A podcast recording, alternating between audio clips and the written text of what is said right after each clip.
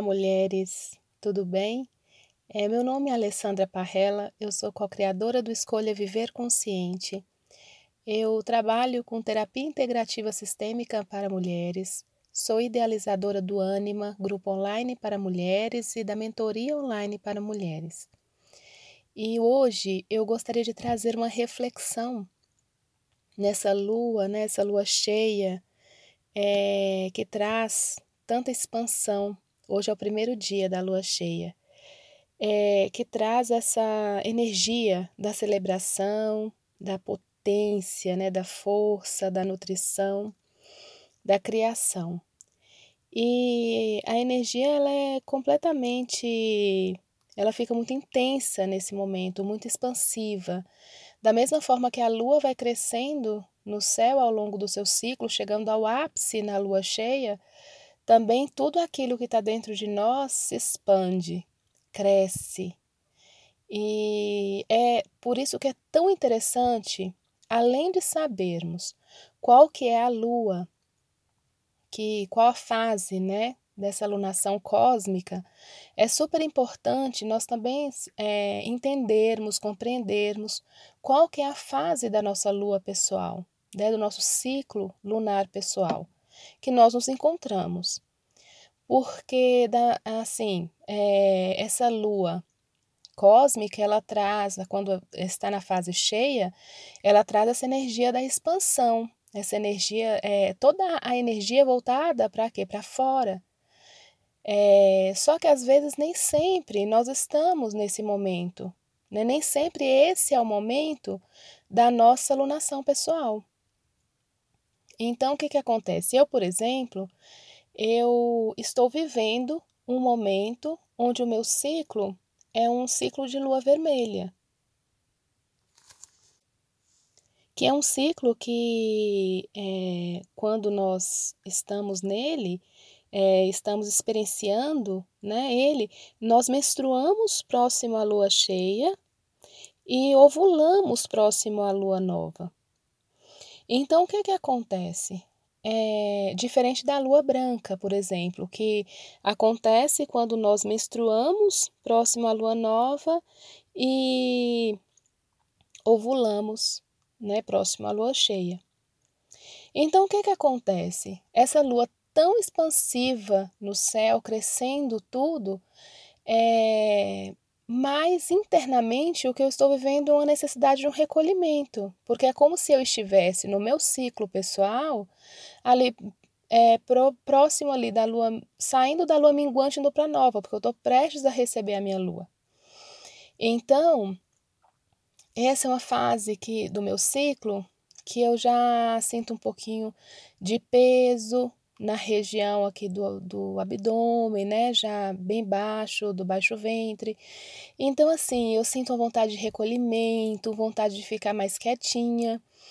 É, seria, por exemplo, caso eu não tenho cólica, mas seria o caso, por exemplo, de quem tem mais TPM, mais cólica, sentir aquela a intensificação disso, a expansão, o crescimento dessa sintomatologia. Né? Então, é, o meu fluxo, geralmente, quando eu é, recebo a minha lua na lua cheia, ele é um fluxo mais intenso. Então, tudo isso é, é importante nós observarmos, porque às vezes a gente está naquela. As pessoas geralmente querendo ir para para a rua, querendo celebrar, né? Ou então assim, ligar uma música mais expansiva e né, colo colocar essa energia né, de dentro para fora. E aí a gente pode nem se entender, nossa, por que, que eu tô assim? Por que, que eu tô com mais quieta, sem muita vontade de conversar? Então é por isso que é importante a gente compreender para que possamos respeitar esse nosso ciclo interno, que é o, realmente o ciclo que vai nos orientar, né? Porque é ele que vai determinar muito das nossas vontades, muito das nossas necessidades, né, em cada momento. Então esse, por exemplo, é um momento que eu sinto muita necessidade de recolhimento. Então é super importante, né, a gente compreender o nosso ciclo pessoal. E eu poderia te perguntar, né, qual que é o seu momento? né? Em qual fase do seu ciclo você está? Para você se compreender também um pouco, porque quem está vivendo uma fase é, de pré-menstrual, nesse momento na lua cheia, por exemplo, que vai receber sua lua na lua minguante, é, provavelmente é um momento intenso, né? Porque a, a TPM é isso, né? Vai emergir os conteúdos mais ocultos do nosso psiquismo. Então a pessoa pode estar tá sentindo, essa mulher pode estar tá se sentindo mais, uau, sabe? Essa expansão toda, crescendo todo esse, além de emergir esse conteúdo, ele está vindo, né, expansivo, está vindo, é, tá crescendo. Então é quando tudo fica mais forte, né? Tudo fica mais intenso.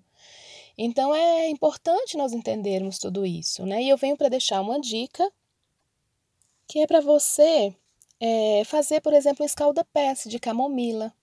Né? Essa camomila, essa erva tão abençoada que traz muito arquétipo da mãe e também da anciã.